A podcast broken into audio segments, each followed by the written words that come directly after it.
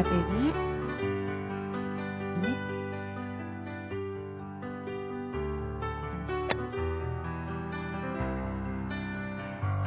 Les voy a pedir que cierren sus ojos suavemente, tomen una inspiración y exhalen sintiendo como toda energía discordante, pesada, toda preocupación sale de ustedes y resbala suavemente a sus pies en donde es succionada por una gran llama blanca cristalina, purificadora y ascensional. Esta llama toma toda esta energía y la transmuta instantáneamente en luz y ahora se eleva desde sus pies hasta sobrepasar sus cabezas, envolviéndolos por completo en esa maravillosa radiación blanca cristal. Y saca de ustedes, de cada cuerpo físico, etérico, mental y emocional, toda esa energía discordante, toda inarmonía, toda pesadez, toda preocupación, toda limitación, sale de ustedes mediante el poder de amor de esta llama y son ahora purificados y toda esta energía liberada a punta de amor. Sientan como ahora son livianos, cristalinos, la luz pasa a través de ustedes maravillosamente y desde su corazón se expande en libertad esa energía de la maravillosa presencia yo soy, que ahora llena su vehículo físico, etérico, mental y emocional, expandiendo perfección conéctense con la radiación y presencia del amado Maestro Ascendido Serapis Bey y sientan como el Maestro los envuelve dentro de su aura maravillosa de pura ascensión. El Maestro abre para nosotros, dentro de esa gran llama blanca maravillosa purificadora, un portal que nos conduce al templo de la ascensión. Avancen a través de ese portal caminen a través de los jardines bellos y envíen su gratitud al amado Maestro Ascendido Serapis Bey por el privilegio de estar en su hogar una vez más. Suban las escalinatas, atraviesen el primer templo, atraviesen el segundo templo, entren al tercer templo y en la pared del fondo encontrarán ese ascensor que es el cuarto templo entren y sientan cómo su energía se eleva todavía más. Y cuando las puertas se abren, estamos frente a las grandes puertas del quinto templo. Empujen esas puertas que se abren suavemente y entren al templo circular con el brasero en medio en donde flamea la llama. Y sientan como la presencia maravillosa del amado Maestro Ascendido Hilarión llena nuestro encuentro. Visualicen al Maestro sonriente frente a ustedes, llenándolos con esa energía de fe iluminada, de fuerza divina, de gran sabiduría y de gran amor y confianza en la bondad de Dios. Y absorban estas cualidades y virtudes, elevando su conciencia y abriéndonos a esta enseñanza de manera que el Maestro pueda descargar en y a través de nosotros su gran sabiduría y amor. Vamos a permanecer en este estado de conciencia mientras dura la clase y aprovechen para enviar su amor y bendición al amado Maestro Ascendido Hilarión por esta gran oportunidad que tenemos de estar en comunión con su gran presencia. Tomen ahora una inspiración profunda Salen y abran sus ojos. Bienvenidos sean todos a este su espacio, Maestros de la Energía y Vibración. Bienvenida Elma, gracias Isa por el servicio amoroso en cabina, chat y cámara. Gracias a todos ustedes que nos sintonizan por internet a través de Serapis Bay Radio o Serapis Bay Televisión por livestream o YouTube. La magna presencia yo soy en mí reconoce, saluda y bendice la presencia yo soy en todos y cada uno de ustedes. Yo soy aceptando igualmente. Gracias por estar aquí, gracias por su atención, no solamente a esta clase, sino a todas las clases a las cuales se conectan. Muchísimas gracias por su amor a este empeño. Eh, recuerden que estas clases son interactivas, se pueden comunicar con nosotros a través de los chats por YouTube o por Skype. Serapis Bay Radio es nuestro usuario. Y si hoy no es primero de marzo de 2019, quiere decir que estás escuchando esta clase en diferido. Así es que eh, me puedes igual hacer llegar tus comentarios o preguntas a través de mi correo electrónico lorna.serapisbay.com. Y bueno, estamos en marzo ya, Elma. Va rápida la cosa. Y seguimos entonces con esta enseñanza de la obediencia que nos da el amado Maestro Ascendido Serapis Bey y que en clases anteriores tuvimos de invitado al amado Maestro Ascendido El Moria. Y este tema de la obediencia salió porque estamos estudiando la ley de amor. Fíjense por dónde vienen las cuestiones. Estamos estudiando la ley de amor y dicen Misterios Develados en la página 40 y 41 que la única forma de salir realmente del sufrimiento de una manera permanente es aprender y obedecer la ley del amor, que es la ley de uno. Y eso a mí me pareció muy interesante porque son dos puntos. Aprender y obedecer. La parte del aprendizaje involucra, involucra comprensión. No es un aprender intelectual superficial como a veces cuando uno estudiaba para los exámenes de secundaria nada más por encimita y ya después que uno hacía el examen ya se le olvidaban las cosas. Esto es más bien una comprensión. Porque yo me he dado cuenta de que yo me resisto a amar muchas veces y es por falta de comprensión. Porque no me ha dado la gana, pues, no me da la gana de comprender. No quiero saber. Yo lo que quiero es tener rabia y odiar a las personas o a la situación o a la cosa. Entonces, eso es porque la personalidad de uno siempre tiene la razón. La personalidad de uno piensa que es perfecta y que todo lo que ella piensa es verdad. Y eso es algo que nos traiciona. Porque nuestra personalidad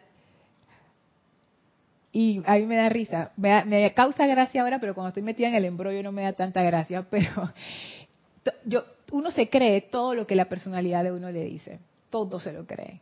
Sí, mira, te tiene rabia, sí, el otro es no sé qué, sí, esta situación, no sé qué. Y uno nunca se pone a cuestionar, ¿y tú de dónde sacaste esas cosas? Porque uno ya tiene su tendencia, ya uno tiene su programación a como a rechazar cierto tipo de energía y aceptar otro tipo de energía. Y eso a mí me ha pasado. Por ejemplo, hay veces que me, hay gente que me ha dicho, que, pero es que esa persona yo no la soporto. Y yo dije, pero qué persona, quién, quién estás hablando? Dije, ese que está ahí, no sé quién. yo dije, sí, ahí no tengo problema con eso. A mí me está bien. ¿Cómo puede ser? Y viceversa. Y eso pasa. Porque uno tiene su programación, uno tiene sus tendencias, uno tiene su historial ahí del pasado que lo influye a uno y entonces uno se va como afinando más hacia algunas personas, más hacia otras, más hacia una energía, menos hacia otra energía y entonces uno está predispuesto y prejuiciado todo el tiempo. Eso no es ni bueno ni malo, es simplemente que la personalidad es así, pues, y hay que tener la perspicacia, como decía Kira, de darse cuenta que eso es así, que la personalidad, lo que uno está pensando y sintiendo, eso no es verdad. No lo puede ser porque uno no lo sabe todo. Uno está asumiendo que es así, uno está asumiendo las motivaciones de las personas. Uno no sabe eso. Uno no tiene forma de saberlo. Entonces uno queda envuelto en el juego de su propia personalidad, de su propia conciencia inferior y bueno, de ahí para adelante, desastre. Entonces, esto que presenta aquí los maestros, cómo salir de ese sufrimiento, yo me doy cuenta en mi propia experiencia ahora, experimentando con la ley del amor, tengo dos opciones. O ir por el caminito viejo de la crítica, juicio y condenación, o amar.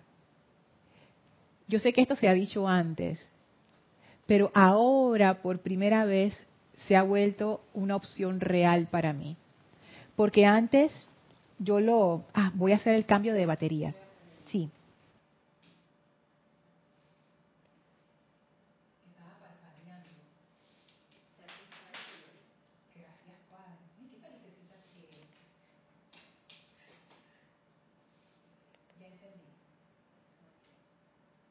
¿Bien? Sí, ok, gracias Isa. Porque antes yo como que me iba por el caminito viejo siempre, porque esa era la fuerza de la programación. Pero ahora he comprendido un poco más. Yo le tengo que dar las gracias al maestro ascendido Kusumi y a la amada maestra ascendida Porcia y darme cuenta que estas cosas, en serio, con el pesar de mi personalidad, lo digo, no lo puedo hacer yo solita. ¿Y por qué digo con el pesar de mi personalidad? Porque mi personalidad, al igual que todas las personalidades, piensan que ella puede solucionar a todos y no necesita ayuda de nadie y que los maestros son un accesorio y son como opcionales, pues. Y yo me doy cuenta que en el nivel de conciencia que estamos ahora mismo, si uno no invoca esa asistencia, uno no puede salir por debajo de la línea, por arriba, perdón, de esa línea de, flotación. Es como si estuviéramos sumergidos y necesitamos esa ayuda para sacar la cabeza por lo menos y comprender lo que está ocurriendo. Pero ¿qué es lo que ocurre? No invocamos la asistencia, estamos por debajo de la línea de flotación ahogándonos. Entonces, es esa cuestión. Por eso es que los maestros ascendidos hacen tanto énfasis en que los invoquemos, porque es una cuestión de energía. No es porque ellos quieren que los alaben, ni que les den ofrendas, no es por eso. Es porque ellos saben que esa energía nos va a sacar a nosotros del hueco y que nos va a hacer comprender más de cuatro cosas que desde la conciencia humana no se entienden, pero a través de la vía intuicional sí. Y es a través de esto que he empezado a comprender esto de la ley de amor como una opción tangible, real, práctica y más beneficiosa que el caminito viejo. Y esa siento yo que ha sido como la, la razón que me ha impulsado a seguir metiéndome dentro de, investigando más acerca de la ley de amor. Porque aunque la motivación es una motivación, yo pudiera decir que es una motivación como, como de, de interés personal, vamos a decirlo así, porque me he dado cuenta que con amor todo funciona mejor. Y a mi personalidad no le gusta pasar trabajo, ni sufrimiento. Entonces ella dice, bueno, entre sufrimiento y pasarla bien, yo prefiero pasarla bien. Y si pasarla bien es amar, entonces vamos, aunque no me guste mucho en este momento, aprendamos a amar, como exacto, aprendamos a amar, porque la verdad que yo ya, estoy harta de estar sufriendo. Y yo les decía en unas clases anteriores que hay veces que a mí amar de primeras, así de, de buenas a primeras, me, me, no, pues no, no, no subo la escalera, lo siento. Pero el maestro ascendido Kusumi, él tiene un don muy interesante, que es el don de la comprensión. Y tú le puedes pedir, amado maestro ascendido Kusumi, dame el deseo de comprender. Y si tú le pides eso al maestro, el maestro te va a dar la comprensión. Y me pasó, me pasó en un caso así que espectacular, que yo pasé literalmente del odio al amor. Nada más por haber comprendido la situación. Yo digo, wow, es que de verdad si uno no comprende, por lo menos desde mi estado de conciencia actual, amar se pone difícil. Entonces, esa es la parte de aprender, siento yo que dice aquí el, que dicen los maestros. Necesitamos comprender primero que todo esa ley de amor que es. Y luego, no solamente comprenderla, sino aquí viene la parte de acción, la obediencia. Necesitamos obedecer esa ley. ¿Y qué es obedecer? Simplemente alinearme con la dirección en la que va esa ley. Yo la veo como, como la corriente de un río. ¿Para qué yo voy a estar pataleando en dirección contraria? Ahí me voy a ahogar. Porque si es un río chiquitito como los que hay a veces en Panamá, son, unos hilitos ahí, no pasa nada. Pero si es uno de los grandes ríos del mundo, bueno, aquí en Panamá también hay, hay ríos grandes, que el río Chagres, o sea, es un monstruo de río. Uno no va a durar mucho solito nadando contra la corriente, estos ríos son poderosísimos. Entonces la ley de amor yo la veo así como que es la dirección en la que va la corriente. Tú quieres fluir y que tu vida sea así como pedita, alíñate con la ley de amor. Tú quieres sufrir, bueno, nada en contra pues. Pero hay veces que uno no se da cuenta que está nadando en contra. Y ese es el, el gran problema. Entonces, ¿cómo tú te das cuenta que estás nadando en contra cuando estás sufriendo? Esa es la forma de darte cuenta. Entonces, ¿cómo salir de ese sufrimiento? Obedeciendo a la ley de amor. Y ahora voy a invocar a Carlos Llorente. ¿Y cómo se obedece a la ley de amor? Pues obedeciendo, obedeciendo. Y en realidad no hay otra, pues. Realmente es obedeciendo. Pero ese obedecer tiene que ver no con la voluntad humana. No es ahora, de que ahora me voy a obligar a obedecer, porque eso no es obediencia iluminada. Eso es hacer caso o tratar de hacer caso, porque les voy a, les voy a leer lo que dice el maestro ascendido Serapis Bey al respecto. Dice así, eso está en, el, está en el diario del Puente de la Libertad de Serapis Bey en la página 152. Las disciplinas practicadas por sentido de deber crean rebeliones internas en el alma. Y las almas que así se comportan no se benefician de ello. Voy a leerlo de nuevo porque este párrafo que vamos a ver hoy, y quizás el párrafo anterior para repasar, aquí hay mucho, mucho, mucho conocimiento, más de lo que yo había comprendido la primera vez que lo leí. Las disciplinas practicadas por sentido de deber crean rebeliones internas en el alma y las almas que así se comportan no se benefician por ello. Eso es algo que a mí me impactó, realmente. Voy a seguir leyendo para que ustedes vean el contexto de esto.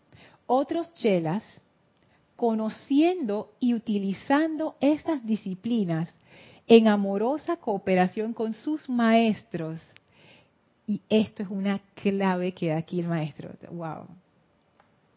Sigue diciendo, son, son más rápidamente graduados a la liberación que la humanidad anhela.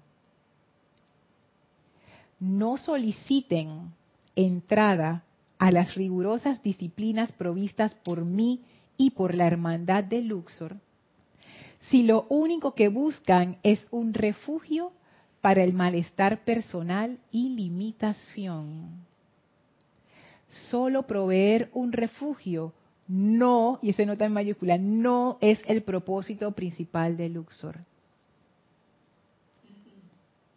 nuestro regalo a la raza humana, ángeles aprisionados y a toda la vida elemental imperfecta, es la redención permanente de la energía calificada destructivamente y la liberación permanente al designio divino natural de cada reino y al cierre del servicio de cada uno sobre esta dulce tierra, la ascensión en la luz no nos, no nos consideren inhospitalarios, sino más bien amables eh, al señalarles nuestro currículum particular, de manera que puedan entrar al retiro de maestro ascendido que mejor se adecue a sus requisitos y deseos.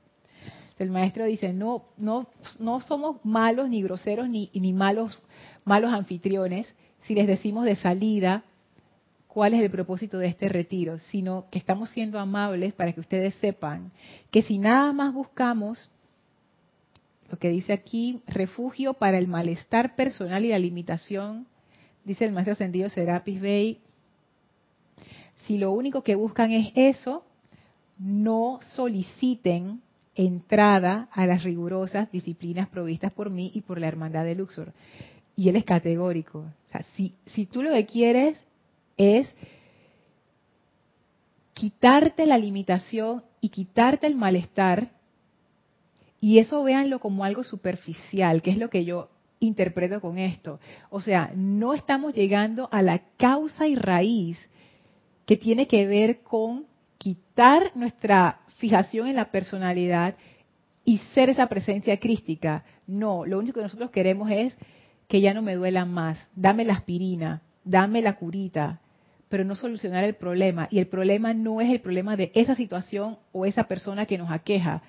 Es la situación fundamental, la causa fundamental que es la conciencia de separatividad. Entonces el maestro ascendido Serapis Bey lo dice, mira, si tu propósito es quitarte el malestar, pero sin tocar tu conciencia de separatividad, no solicites entrada a este templo. Y ahora yo entiendo por qué esos templos están ahí, fíjate, Elma, especialmente el tercer templo. Si yo quiero, el tercer templo es el templo donde uno, dice el maestro, que te ponen con seis almas más, tú eres la séptima, y todas son almas que te sacan de quicio. Y la cuestión es que tú al final de esa, de esa tenida con estas almas, tú las amas.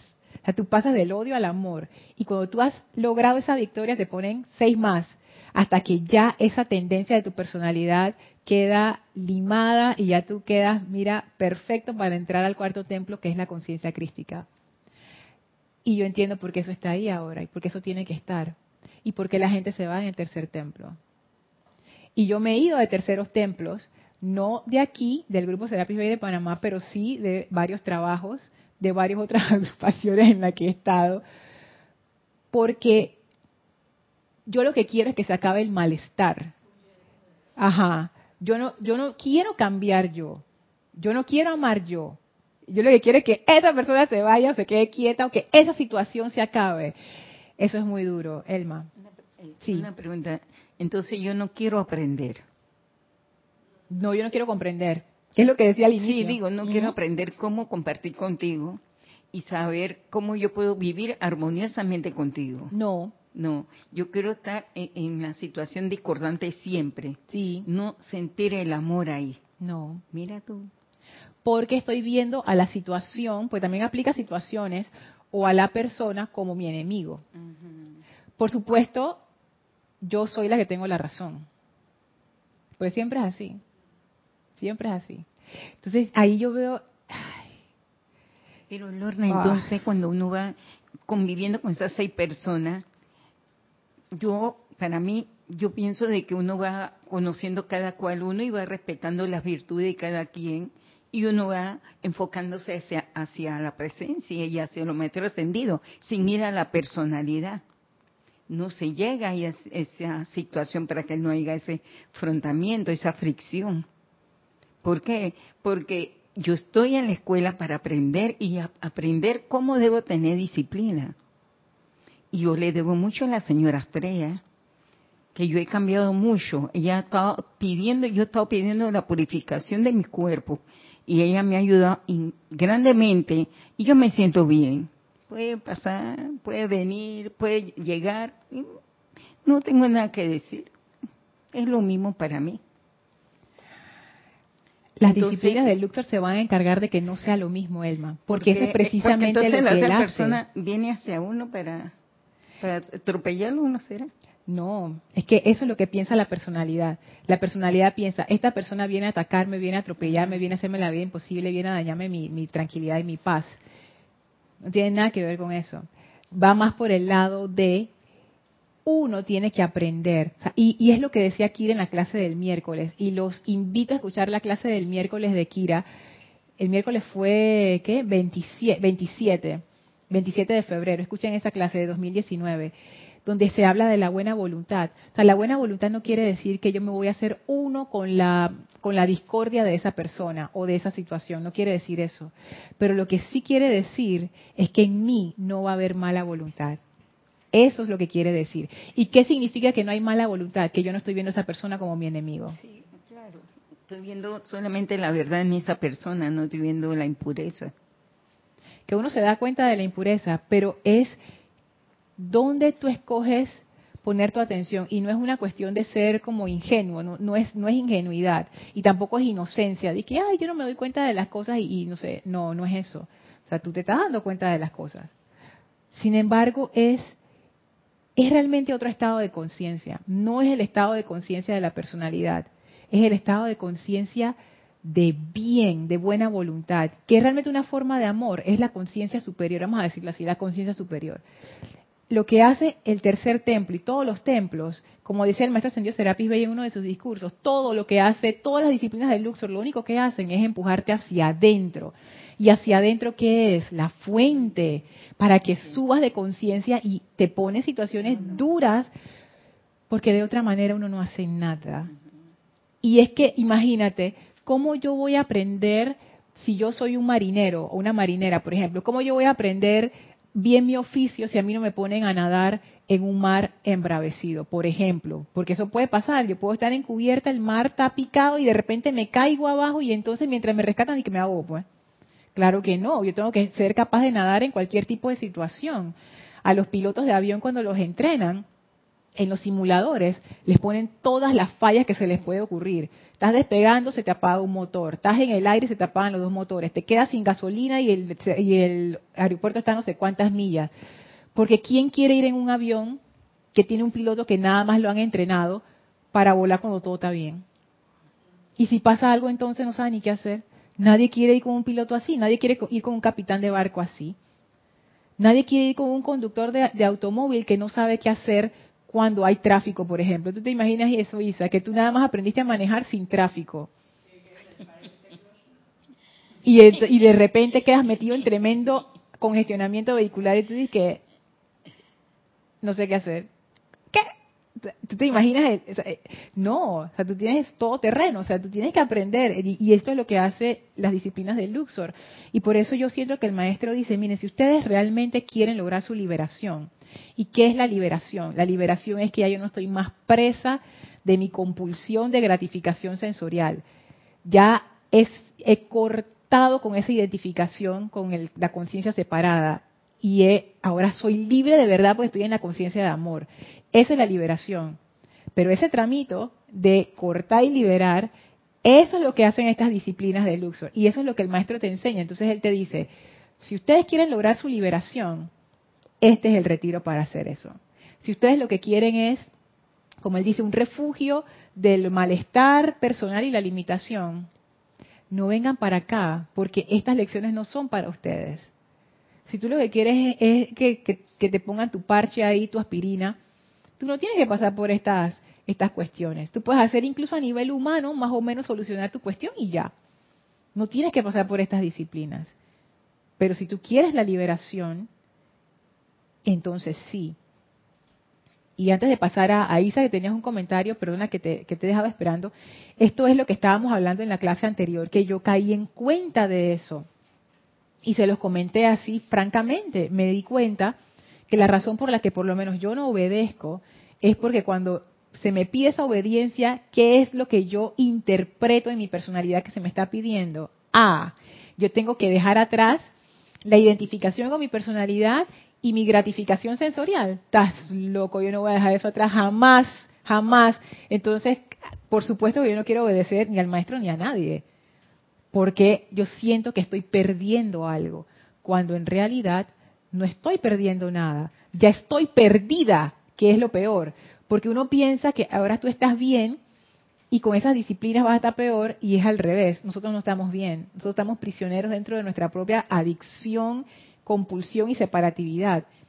Nosotros pensamos que somos libres, no somos ningún libres, somos como unas maquinitas programadas. Entonces, ¿qué estamos regateando? esa obediencia que nos va a sacar del sufrimiento permanentemente, no la queremos dar porque no queremos soltar precisamente lo que nos tiene atados. Entonces dice el maestro, hasta que tú no estés dispuesta a eso, Lorna, no vengas para acá. Isa. Angélica, desde Chillán, Chile. Lorna, bendiciones para ti y para todos. bendiciones. La comprensión va cerquita de la misericordia, ¿verdad? Porque si no atempero la justicia de lo que la personalidad quiere, entonces no puedo amar, no puedo optar por amar a esa condición que también está aprendiendo tal cual yo. Sí, mira, y yo ni siquiera había pensado en esa parte, que esa condición o esa persona igual que yo está aprendiendo. Mira tú, eso a mí ya me hizo sentir misericordia. No misericordia, no, compasión como que, ay, o sea, yo sé que eso es difícil y para la otra persona también debe ser difícil, oye. Perdón, sobre todo si nosotros tenemos, o si tú tienes el conocimiento y esa persona no lo tiene. Más todavía, Isa, exactamente, más. Entonces, fíjate, Angélica, que yo pienso que el comprender, más que misericordia, yo, yo lo que siento es es compasión. Y, no, y puede ser misericordia también, Angélica. Es nada más que, bueno, tú lo ves misericordia y yo lo que siento es compasión y otra persona puede sentir otra cosa. O sea, no es que haya una respuesta para nada, ¿no? Pero lo que sí estamos de acuerdo es que lo que evoca es un sentimiento de amor en sus múltiples manifestaciones, misericordia, compasión, lo que sea. Que cuando tú comprendes, tú realmente comprendes. Y comprender no es esa matemática mental de que 2 más 2 igual 4. O sea, ya comprendí la situación, pero desde la mente, no la comprensión del maestro ascendido Kuzumi de la que yo estoy hablando es una comprensión cuando, cuando tú lo sientes, cuando tú te das cuenta y tú dices, ah, ya la mira tú. Ya comprendí. Entonces ahí es como que, como que uno afloja esa posición, esa postura rígida. Y ahí viene la ley del perdón, ahí viene la llama violeta, ahí tú no puedes amar, ahí es donde uno hace la invocación y la cosa, mira, funciona súper, porque ya uno ha comprendido cuando uno comprende, ya uno está dispuesto a ser obediente, porque ya, ya lo viste, ok. Pero si uno no comprende, viene la rebelión que dice el maestro ascendido Serapis Bey. Ya lo dijiste, que ah. quería ver la parte de la rebelión si trabajaba en esa parte, si no hay comprensión. Porque en el momento de que yo no comprendo, yo no quiero ponerme en tu lugar, cómo te sientes, qué, en qué te puedo ayudar, qué puedo hacer por ti, no quiero comprenderte, entonces ya yo me estoy molestando, me disgusto. No. Imagínate. Tener tolerancia y paciencia, algo te pasa. Imagínate, Elma, si yo te digo, que te pasó algo con alguien, yo te digo, perdónala, la tienes que perdonar, perdónala, perdónala, perdónala, y tú no has comprendido. Tú te sientes ofendida, te sientes atacada, y tú dices que, pero yo, yo por, si la culpa la tuvo la fulana o el fulano o la situación, tú te vas a revelar. Yo me revelaría, y a ti qué te pasa, yo me diría a mí misma, tú no estás en mis zapatos, y ahora tú me estás pidiendo que, que perdón, que no sé qué. No, entonces es lo que dice el maestro aquí. Las disciplinas practicadas por sentido de deber crean rebeliones internas en el alma y las almas que así se comportan no se benefician por ello. Otros chelas, conociendo y utilizando estas disciplinas en amorosa cooperación con sus maestros, son más rápidamente graduados a la liberación que la humanidad anhela. Y aquí yo veo varias cosas. La primera es que son las mismas disciplinas. Las disciplinas que en uno generan rebelión, en otro generan liberación. Y las disciplinas que generan rebelión, dice el maestro, que son practicadas por sentido de deber. ¿Y qué significa eso? Lo estoy haciendo por obligación. ¿Por qué lo estoy haciendo por obligación? Porque no comprendo por qué. No comprendo por qué tengo que amar no comprendo por qué necesito perdonar, no comprendo por qué esto, por qué lo otro. Entonces viene el maestro, me pone una situación y yo no comprendo por qué yo necesito obedecer la ley de amor. Entonces, ¿qué va a pasar? Me revelo, me revelo, me revelo. Y dice el maestro, los que así se comportan no se benefician por ello. Y eso es lo que a mí como que más me llega. Porque no tienen la armonía para poder recibir la, la enseñanza, la radiación del maestro que te va a ayudar, te va a guiar. No puedes recibir la, radiación, no tienes armonía. No. Por eso que la rebelión no puede funcionar ahí. Exactamente, porque la, rebelión corta el puente. Entonces, ¿qué, me está? No, no puedo, esa comunicación que necesito se pierde.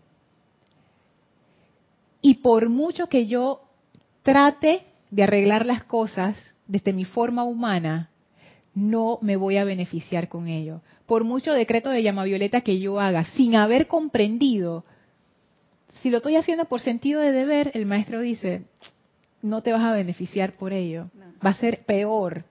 Entonces el maestro dice, otros chelas, conociendo y utilizando estas disciplinas, las mismas disciplinas que a mí me sacaron de quicio porque no las comprendí, y aquí viene la parte, en cooperación, en amorosa cooperación con sus maestros. Y ahí que yo veo, esa es la tendencia o la, es exacto, la tendencia a obedecer. En amorosa cooperación con mis maestros. Mis maestros que son los que me están enseñando. Puede ser el maestro ascendido, puede ser un maestro físico, puede ser una situación que se convierte en mi maestro, o la persona que yo tanta rabia le tengo, la situación esa, ese es mi maestro en ese momento. Y aquí está la clave, que es una clave que tiene que ver con la buena voluntad, siento yo, amorosa cooperación. Tú dejas de ver esa situación, tú dejas de ver esa enseñanza que se te está presentando como tu enemigo, como que me quieren fregar, me quieren dañar, me quieren, tú sabes, no. Tú agarras esa situación y en amorosa cooperación con tu maestro, ahí que tú estás haciendo, tú estás confiando. Tú estás confiando de que esa situación en realidad es una manifestación de la ley de amor. Y esa manifestación de la ley de amor quiere para ti más bien, más perfección, que tú estés mejor. No, te, no está ahí para hacerte daño, está ahí para ayudarte en amorosa cooperación con sus maestros. Son más rápidamente graduados a la liberación que la humanidad anhela. Interesante esa, esa parte a mí como me gustó, en amorosa cooperación con mis maestros. Si yo no confío en que realmente esa ley de amor está ahí para mi bien, si yo no confío en que la presencia yo soy realmente me va a ayudar y me quiere ayudar de todas las maneras posibles,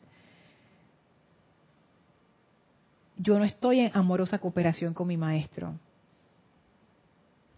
Yo le tengo miedo.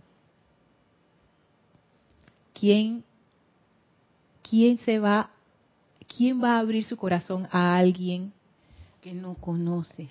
Que no conoces o a alguien que le temes, o a alguien que tú sientes que te va a castigar. Ni los animales hacen eso. nadie hace eso. Uno nada más abre su corazón cuando uno siente que está en confianza, que está seguro que lo puedes hacer, que la persona o la situación o la cuestión tiene como los mejores intereses de ti en su corazón. Pero si yo no siento eso, hacia esa condición que es mi maestro, hacia esa ley de amor que es mi maestra en ese momento, esa disciplina no me va a ayudar, va a generar rebelión. No, no comprendo, porque también esa es la otra clave, en amorosa cooperación con sus maestros, o sea, los maestros son los que te enseñan, que tiene que ver con el, el, elemento de la comprensión. Si yo no estoy dispuesta a comprender lo que esta situación me quiere venir a enseñar, lo que va a pasar es que me voy a revelar porque me da miedo, obviamente, porque no es una situación fácil, nunca lo es. Y entonces quedo, como quien dice, trabada, o sea, no avanzo, no retrocedo, quedo atascada ahí y la cuestión no se resuelve, no se resuelve, no se resuelve, y yo sufriendo, sufriendo, sufriendo, porque no, no siento la confianza para dar el paso a la comprensión. Entonces, por eso los maestros ascendidos, yo pienso que ellos te dicen, mira, desde la conciencia humana no vas a poder. Invoca. Invoca el deseo de comprender y eso por lo menos es un paso que abre la puerta a que tú por lo menos puedas comprender y desde esa comprensión tú vas a ver, tú vas a querer amar.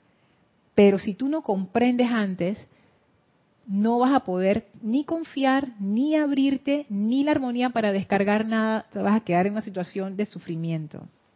Quizá. Manuela desde Tacuarembo, Uruguay. Pregunta. Lorna, bendiciones para ti y para todos. Bendiciones. Hola Manuela, Dios te bendice. Escuchando la clase me surgió una duda. ¿Los pasajes por cada templo son una descripción de las etapas de la vida? Pudiera ser. Eso depende. Fíjate que puede ser, es que son tantas interpretaciones, puede ser como las etapas de un viaje también no, no, no necesariamente pudiera ser ah, estoy en esta etapa de mi vida y corresponde a este templo. Porque hay veces que en una etapa de tu vida se manifiestan todos al mismo tiempo. O se manifiesta tercer templo y el cuarto y el segundo. O sea, yo, yo lo que he visto es que cada templo tiene como, como sus lecciones que enseñarte y esas lecciones van apareciendo en tu vida dependiendo de tu conciencia en ese momento, no necesariamente es como, como una escuelita. Eso es lo que yo he experimentado. Y yo me imagino, no me imagino, siento que es así, que hay como que hay templos que toman preponderancia en ciertas etapas también, pero en realidad yo pienso que estas son son lecciones que tú vas aprendiendo en tu sendero espiritual. Que si uno está en el templo de la ascensión en Luxor, ya es como más formal, tú sabes, como que ahí te estás como en otro ambiente dedicado solamente a eso, pero nosotros que no estamos en el templo, que estamos en, en el mundo externo y que estamos estudiando lo que es estar en el templo, pienso que a nosotros se nos presentan de diferentes templos en diferentes momentos. Fíjate que hay cosas que ahora yo estoy comprendiendo de cuestiones que vimos en el primer y en el segundo templo. Eso fue hace varios años atrás. Entonces son lecciones que también se repiten. Esto de la obediencia nosotros lo vimos en el primer templo y ahora vuelve a salir en el quinto. Y hay cosas así, ¿no? Así es que pienso yo que eso más bien depende de la conciencia de cada quien y de las lecciones que más uno necesite aprender en ese momento de, la vida. ¿Tú quieres decir algo, Elmi? ¿No? Angélica desde Chillán, Chile.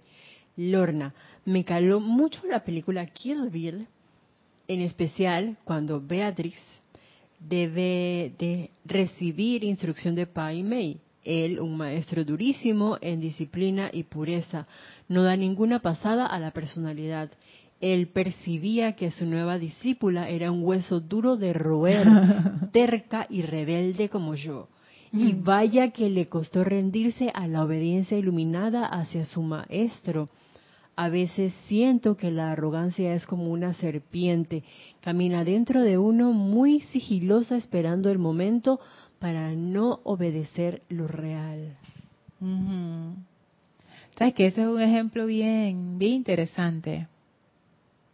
Porque en ese ejemplo, que es esta película Kill Bill, que, eh, que tiene como varios tipos de, partes, ¿no? Esta parte tiene partes así como de vaqueros, partes como de acción y esta parte es de artes marciales. Beatrix, que es la, la protagonista, ella está lejos de ser una persona santa y perfecta. O sea, ella es una asesina en la película. Y ella va a entrenar con este maestro porque su maestro le dijo, hey, tú necesitas, ajá, tú necesitas el entrenamiento con esta persona, yo creo que tú lo puedes hacer. Es duro, y mira, templo de Luxor, es duro, le va a pasar mal, pero de que vas a aprender, mira, vas a aprender. Y ella confiaba en Bill, que era su maestro en ese momento, y, y ella dijo, bueno, si tú dices que es, ese es, voy para allá. Pai Mei también estaba muy lejos de ser un santo perfecto. O sea, él, ese señor era, era bien intenso y tenía mal carácter y todas estas cuestiones y todo eso está bien. Y aquí viene la cuestión interesante. Que tiene que ver con la relación entre un discípulo y su instructor.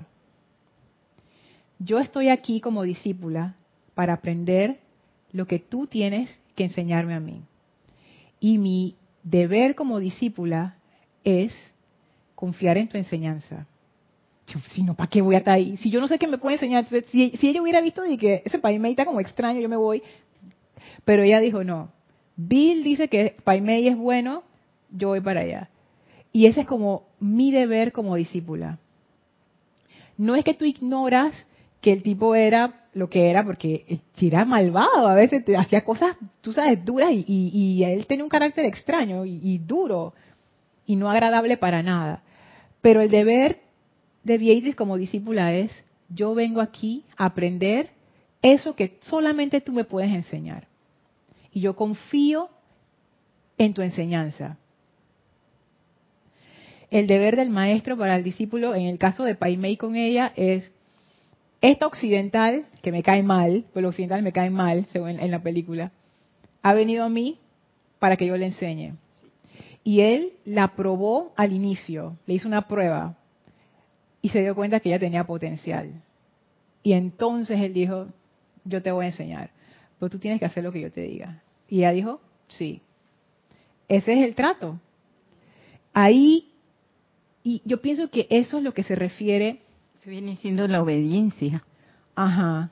Porque Exacto. le está proponiendo. Exactamente. Es como un trato, es como... Sí.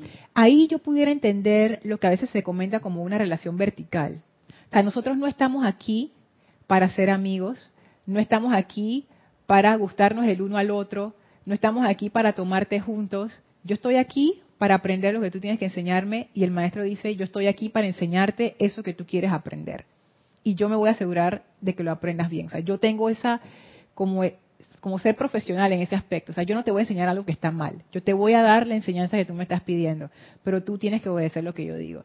Y se da esa relación, en donde es muy claro quién es el instructor y quién es el discípulo.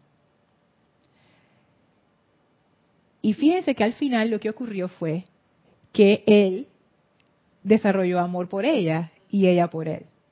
Porque al final eso es lo que ocurre. Por lo menos en ese tipo de, relación discípulo-instructor. Desde el punto de vista humano, y todos estamos en ese punto, va a haber muchas diferencias de personalidad y de cosas y eso es así. Pero es el propósito por el cual uno está allí, que eso es lo que dice el maestro ascendido Serapis Bey. No soliciten entrada a las rigurosas disciplinas provistas por mí y por la hermandad de Luxor, si lo único que buscan es un refugio para el malestar personal y la limitación. Si Beatrix Kido hubiera ido donde Pai Mei, a que, no sé, a, a cualquier otra cosa que no fuera esa enseñanza, ese no era el lugar para estar. Ese no es el lugar para aprender a hacer una patada voladora. Ese no es el lugar para aprender a tomar té al estilo chino o hacer arroz chino, no. Ese es el lugar para aprender esa técnica que solamente Pai Mei podía enseñarle. Y ella estuvo dispuesta a pasar por ese entrenamiento. A pesar de que la situación entre ellos era tensa, y uno cuando ve esa parte de la película, uno piensa incluso de que ah, la estaba maltratando y todo eso, ella estaba bien clara de qué es lo que ella quería. y había confianza en ese aspecto. Independientemente de que el tipo era lo que era, había confianza en la enseñanza que se estaba impartiendo en ese momento. Entonces, pienso que eso es, es importante en los casos cuando nos encontramos con esos maestros que no solamente son personas, sino situaciones también. Ponte que uno se encuentra en una situación difícil, que es tu maestro en ese momento. ¿Qué es lo que tú quieres? Y es como la, pregunta esa que, que pone las opciones frente a la mesa. Yo lo que quiero es curar mi malestar y limitación, o yo lo que quiero es sacar esto de raíz y lograr la maestría y la liberación sobre esto. Y si yo lo que quiero es lograr la maestría y la liberación, yo necesito ir, mira, toda la distancia y entrar en cooperación amorosa con ese maestro para poder lograr mi liberación. Y la forma de hacerlo es que en una de ellas, la que es, ah, yo nada más quiero que, me quiten el malestar, yo ahí puedo, esa es fácil, porque ya tenemos el momentum de seguir nuestra propia personalidad, de retacarnos, de revelarnos, de quedarme con mi postura, de no ceder, de hacer lo mismo que uno siempre hace. La otra opción requiere que yo esté bien clara de qué es lo que yo quiero en ese momento. Yo quiero que me quiten el malestar o yo quiero liberación porque la consecuencia que va a tener esas opciones no, son las mismas. En el malestar yo no voy a tener que cambiar nada de mí. En el de la liberación hay una parte de mí que se va a ir, porque esa es la parte que me tiene atada.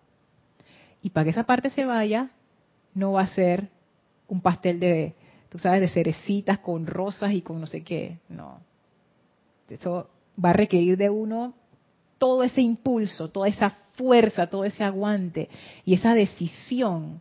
Eso es lo que yo quiero con esta situación. Entonces es también como, como es, realmente claridad, en claridad, cuarto rayo. Es, es eso, como que tú sabes qué es lo que tú estás haciendo en esa situación o con esa relación con esa persona. ¿Qué es lo que tú quieres? ¿Lograr la liberación y la maestría o que te quiten el malestar? Es la decisión que te da Luxor en, todo momento. Dice el maestro, solo proveer un refugio no es el propósito principal de Luxor. O sea, no es que Luxor no sea un refugio en su momento, sí, sí lo es, porque dice el, el maestro lo que dice es que solamente ser un refugio no es el propósito de Luxor. Y el maestro en algún otro discurso él lo dice, mira, cuando yo veo que la gente se desanima, yo voy donde estas personas y les doy su palmadita en la espalda y trato como de, tú sabes, de llenarles de entusiasmo para que se limpien las rodillas y vuelvan a intentarlo. Pero cuando yo veo que eso no funciona, el maestro dice, bueno, no puedo hacer más nada ahí. No es que el maestro esté en contra de nosotros, no es que el Luxor esté en contra de nosotros, pero es que hay cuestiones que uno no puede lograr la liberación sin cortar el apego con la conciencia de separatividad. No se puede.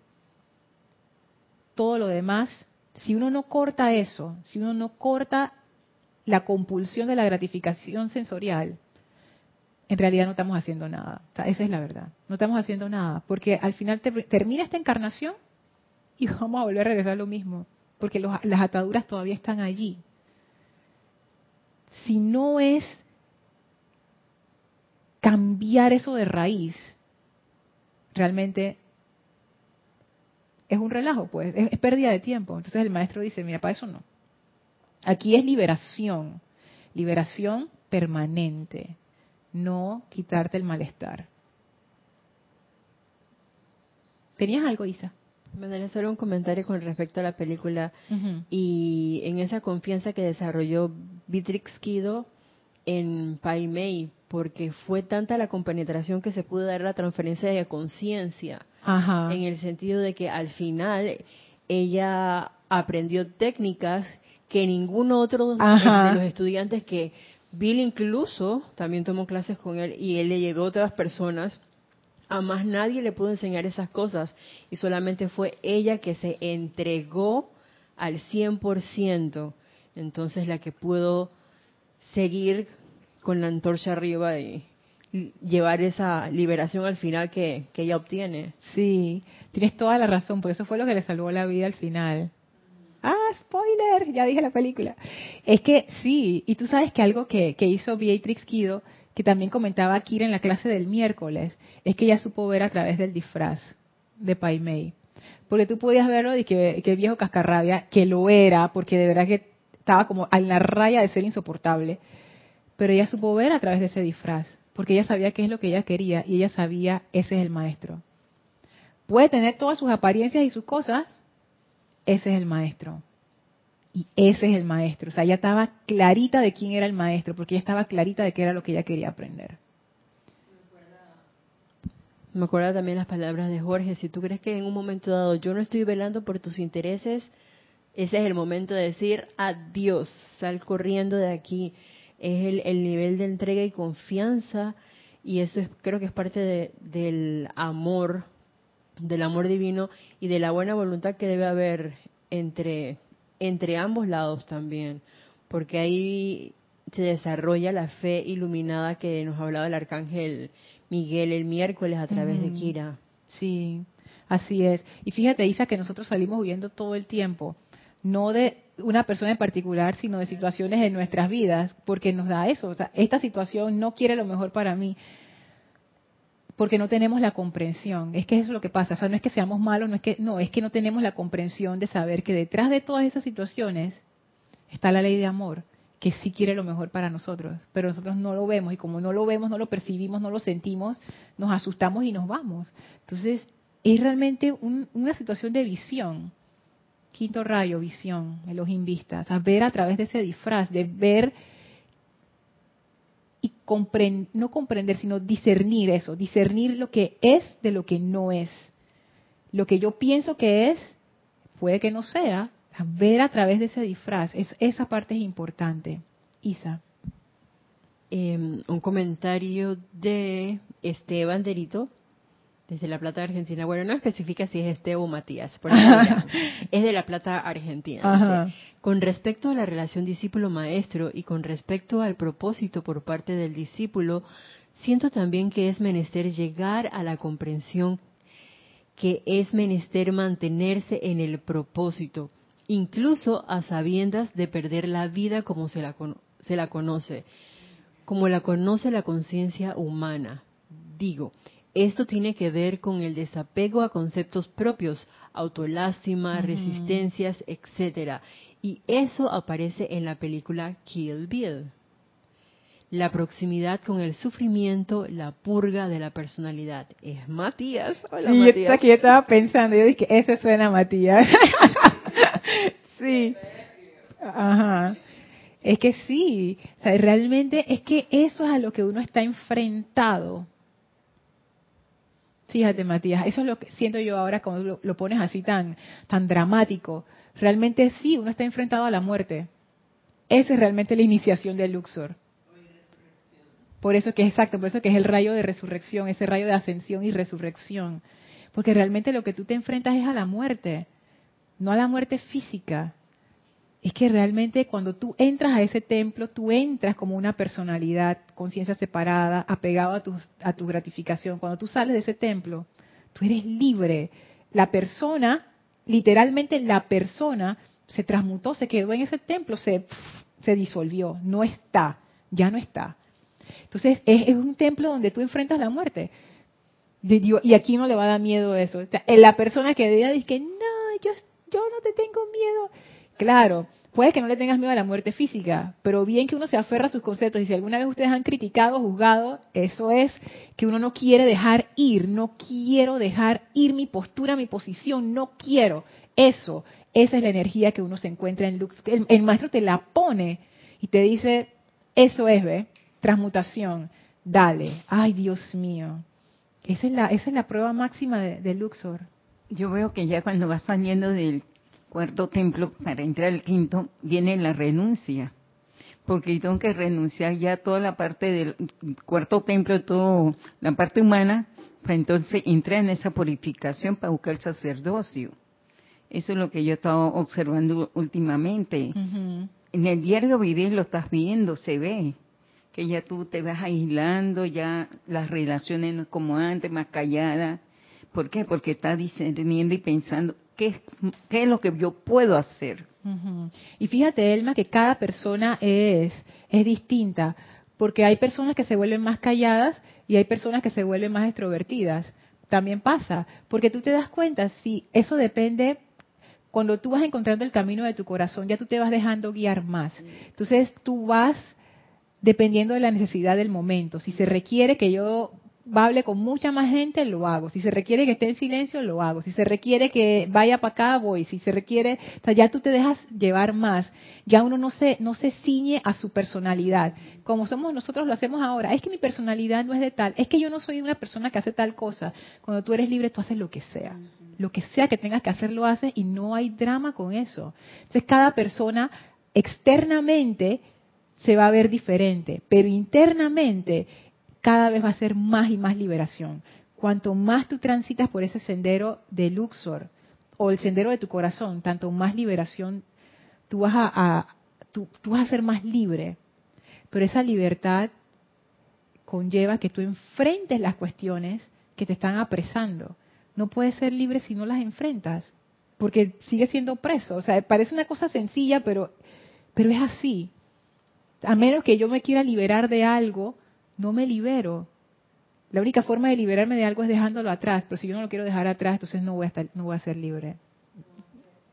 En ese caso andaríamos por ahí con los grilletes, pero tapaditos con un traje, una cola larga ahí. Supuestamente nadie se da cuenta que tienes esos grilletes, pero tú estás cargando ahí y los piecitos te están doliendo. Así es. Y en el momento donde hay que correr, no puedes correr, pues tienes los grilletes. Exactamente. Entonces, digo, esta, esta lección del maestro ascendido Serapis Bey, y gracias por los comentarios de todos que han llevado la clase por, por senderos interesantes, eh, a mí me deja pensando bastante, ¿saben? Y vamos a seguir hablando de eso en la próxima clase. Porque, ¿qué realmente estamos haciendo en Luxor? ¿Y qué realmente estamos haciendo nosotros en nuestro sendero espiritual? Y no, no contesten esto livianamente. es como que como que ver las cosas pues y verlas honestamente. Yo lo que quiero es que me quiten el malestar o yo realmente quiero la liberación. Y yo, yo les digo que yo pienso que dándole vueltas a ello, y yo sé que Angélica está pensando en eso también, en realidad pienso que uno comienza, como dice el maestro ascendido Serapis Bey en ese mismo, esa misma selección, que uno como personalidad quiere la liberación el maestro lo pone así, personalidades que anhelan la liberación de todo corazón, pero eso es a nivel de tu propia personalidad. Y eso va cambiando y se va modificando. Y llega un momento en que eres tú, tu verdadero ser, el que ya va en pos de esa liberación. Ya no es algo superficial, ahora es algo real. ¿Y cómo tú te das cuenta? Por la forma en que tú empiezas a actuar, que es diferente a la programación regular. Tú empiezas a amar. Ahí, ahí es donde el maestro se da cuenta, ese va para la liberación. Si, siguen, si seguimos en lo mismo de siempre, el maestro dice, mm, ahí está dando vueltas. Pero cuando tú empiezas a escoger el amor una y otra vez, una y otra vez, una y otra vez, no el amor de la personalidad sentimental, de que, ay, no, amar de verdad, liberar de verdad, ahí el maestro dice, ese ha comprendido, ya, ese ya, ya comprendió la ley del amor, ese va bien. Bueno, vamos a dejar la clase hasta aquí. Vamos a despedirnos del maestro ascendido Hilarión. Les voy a pedir que cierren sus ojos, visualicen al maestro frente a ustedes y envíen su gratitud y su amor por la enseñanza de hoy y por esa radiación tan maravillosa del maestro ascendido Hilarión que nos sostiene y nos ilumina y nos sana. Le damos gracias con gran reverencia, con gran amor, gratitud. Y ahora nos despedimos de Él y nos retiramos del quinto templo, nos retiramos del cuarto templo, nos retiramos del tercer templo, nos retiramos del segundo templo, nos retiramos del primer templo, descendemos las escalinatas, atravesamos el jardín y regresamos a través de ese portal de llama al sitio donde nos encontramos físicamente, aprovechando para expandir esa actividad de verdad y ascensión a todo nuestro alrededor. Tomen ahora una inspiración profunda, exhalen y abran sus ojos. Mil gracias a todos por esta bella clase. Yo soy Lorna Sánchez, esto fue Maestros de la Energía Vibración y deseo para todos ustedes liberación y amor. Mil bendiciones.